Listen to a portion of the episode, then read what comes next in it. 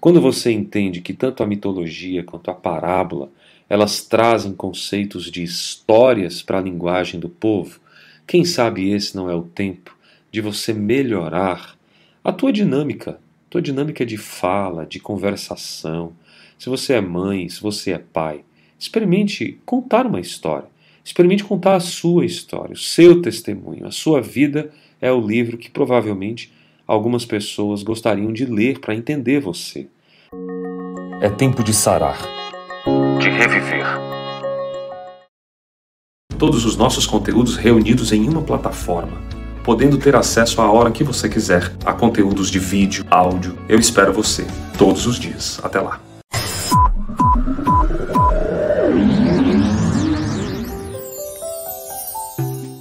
Oi para você, aqui Alex Cavalcante. Eu vou fazer um podcast focado numa saúde que nós chamamos aqui de saúde biopsicossocial, mas hoje eu quero explicar um pouquinho para você sobre o mito. Acho que você já ouviu falar de mitologia grega, a forma mítica de explicar. É quase um consenso entre os estudiosos de filosofia que existiu uma forma anterior às, às das explicações filosóficas que a gente pode denominar de explicação mítica. E eu quero chamar aqui nesse podcast, pois, de mito, toda tentativa de explicação que antecede, em uma sociedade humana, as buscas, a compreensão, que é aí sempre ancorada na filosofia, que a gente fala da razão, ou mesmo na experimentação, nas teorias. E aí eu falo da ciência, a verdade, pessoal, é que o ser humano, nos primeiros estágios do seu desenvolvimento, rumo a uma racionalidade, a razão das coisas, o ser humano tinha extrema dificuldade para explicar os fenômenos que cercavam essas pessoas, os humanos do local. Qual é o motivo para períodos longos, períodos longos de seca, né? Qual que era a razão abundante de tantas chuvas? Por que que alguns recebem chuva, raios e trovões, e outros, por sua vez, uma seca e um sol aterrorizador. Eram perguntas que as pessoas faziam. Por que, que o sol é considerado um deus para alguns e para outros apenas uma luz ao final de um grande céu, né, que escolhe a hora de, de, de desaparecer e de chegar?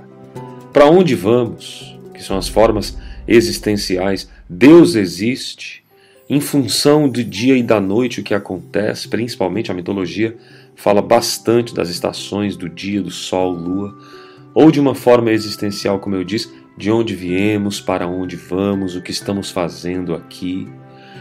E aí, na ausência dessas respostas racionais ou até científicas para as questões é, necessárias, surge a explicação mítica. O que é que é isso? August Comte, num primeiro momento, quem foi Auguste Comte? Você precisa entender quem são as pessoas que eu falo aqui.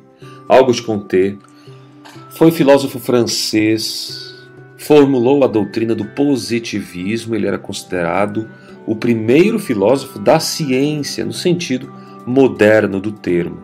Ele é praticamente o fundador da disciplina acadêmica de sociologia, foi conhecido por esses termos. E, o, e exatamente o que ocorreu com o na sua vasta filosofia foi que ele trouxe o conceito de positivismo no primeiro momento, dizendo que as divindades eram forças da natureza fetichizadas, ou seja, que ganham uma vida diferente daquela que realmente possuem. O sol se transforma em divindade, a lua numa outra divindade, a floresta numa outra divindade e as divindades africanas presentes ali na Umbanda, no Candomblé, até hoje ligada ligadas a forças ou a elementos da natureza. E foi esse conceito de fetichismo, de achar que as pessoas, é, que as coisas se tornaram objetos de divindade, foi onde surge também as divindades gregas, como Poseidon, o deus das águas, Atena, a deusa da guerra, Afrodite, a deusa do amor, você já deve ter ouvido falar ou em algum desenho animado sobre esses personagens. Vale ressaltar que os deuses gregos, eles são o que, nós, o que nós chamamos na filosofia de antropomórficos. E o antropomórfico é o que possui forma humana. Além disso, sentimentos humanos também aí, como o amor, o ódio e por aí vai. Eles mentem, eles enganam, demonstram a sua imperfeição, e mesmo que demonstrando claramente sua imperfeição, não são como Deus abrâmico, né? seres com poder ilimitado. O Deus, o Deus de Israel, o Deus do cristão, o Deus que nós, praticamente a grande maioria das pessoas em países católicos, países cristãos, né, é o Deus dessas pessoas.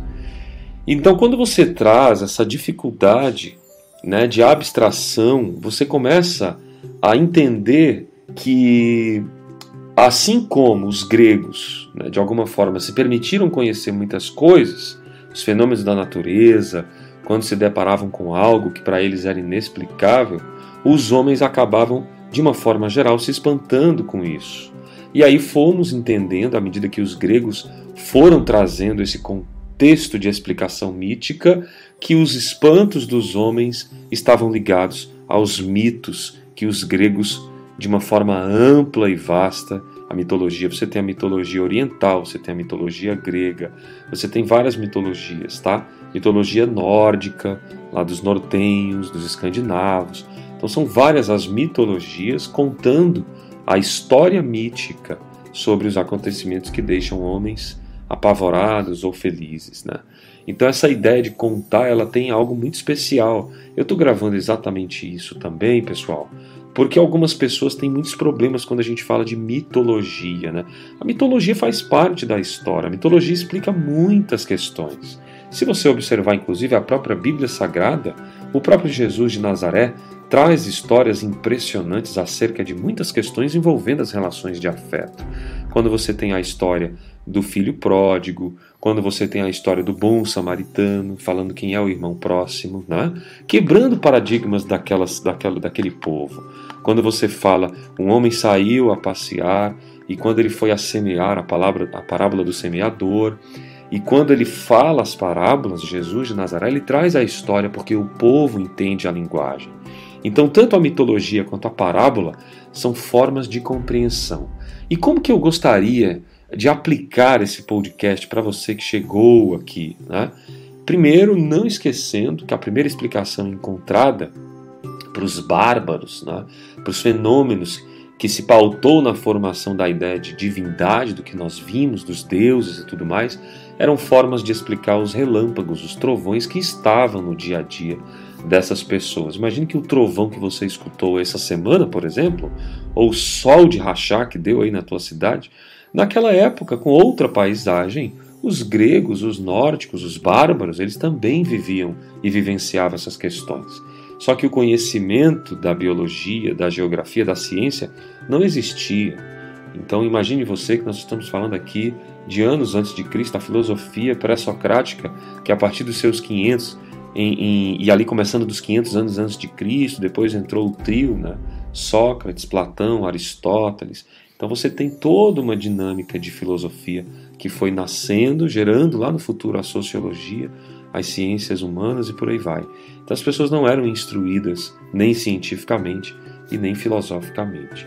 Então, como já foi dito aqui, como eu falei, o conhecimento desses primeiros homens era estritamente baseado nos sentidos. E por isso, a gente traz os relatos mitológicos, fazem menção de deuses com características humanas, como Zeus, que eu falei que traz sua esposa, Hera, com uma humana e tem um filho semideus chamado, você conhece, Hércules, né? além das constantes brigas entre vários desses deuses que eram sobrepostos ali. Então, sendo que, de certo modo, se você entender, existia um Deus para cada necessidade dos homens. Talvez por essa razão, mitos e fábulas ou contos folclóricos ali, o que completamente não é de um todo errado, né?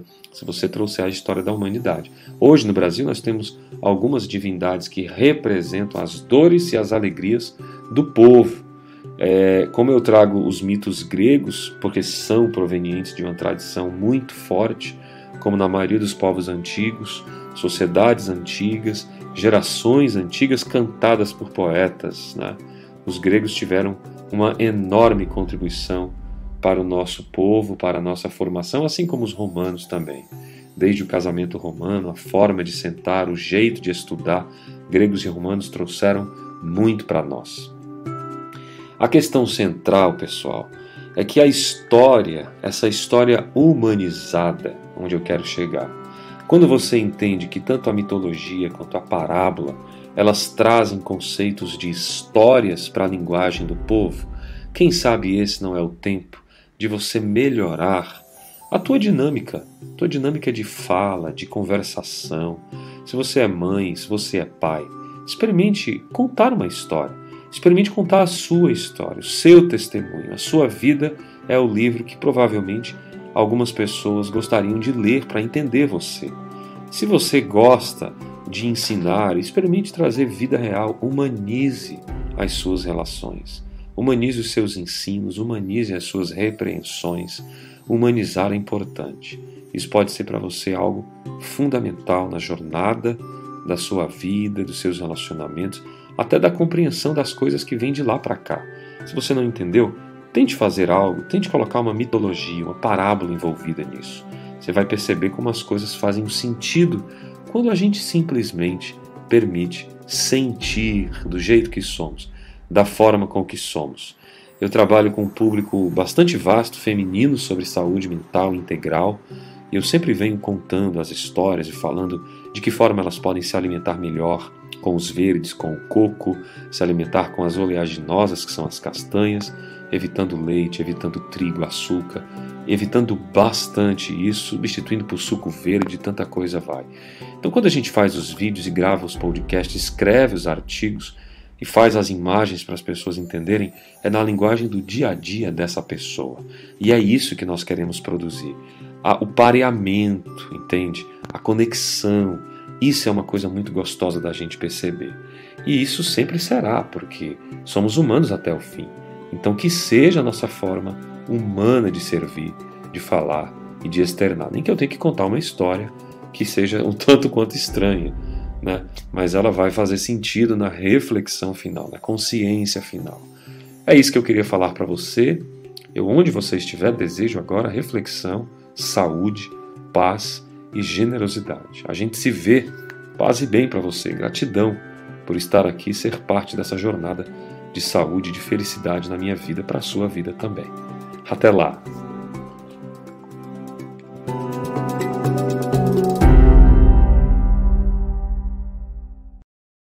Oi para você, aqui Alex Cavalcante. Muito obrigado por ser parte dessa jornada de saúde integral. Acredite, há uma porta, sempre há uma saída. Compartilhe, sempre é tempo de reviver essa história diferente, uma nova história. Eu espero você para te ajudar. Acesse nossos links. Paz e bem.